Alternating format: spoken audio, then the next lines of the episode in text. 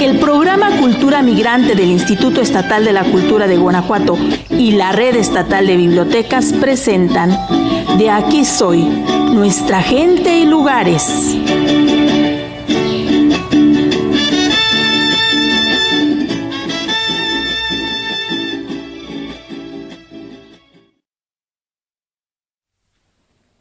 El cerro del Palenque se alza imponente en el pueblo de los Milazares.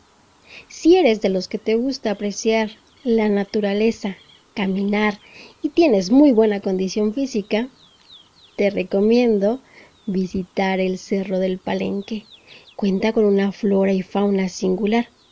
Para llegar hay que subir un camino de terracería y posteriormente de empedrado en el cual caben solo dos personas y conforme vas avanzando y adentrándote se va haciendo más y más angosto.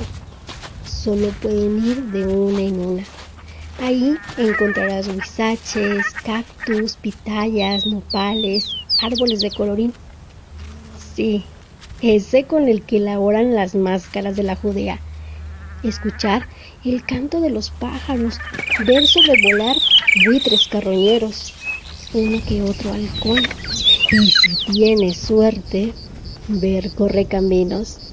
Habitan también chapulines, arañas, serpientes. Curiosamente ahora con la pandemia, hasta se han visto venados. En una de las partes más altas del palenque se encuentra el caracol y la piedra china. En esta última existe un lugar donde hay una pequeña cueva. Dicen que había un tesoro escondido y que salía un hombre vestido de charro.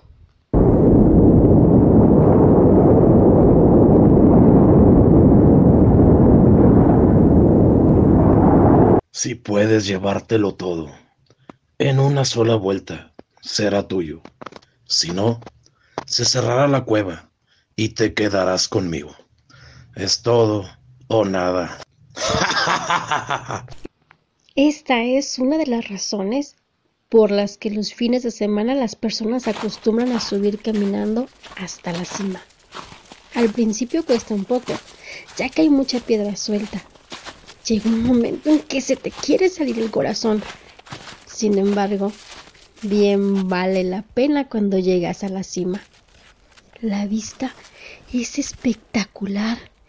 Sientes que puedes tocar las nubes. La brisa del aire despeina tu cabello, acaricia tu mejilla. Escuchas el canto de los pájaros. Purísima y San Francisco están ahí tan grandes y pequeños a la vez. Campos verdes, iglesias, pequeñas casas, incluso hasta el cerro del cubilete se puede contemplar. Se respira aire puro. Estoy más en mi bello municipio.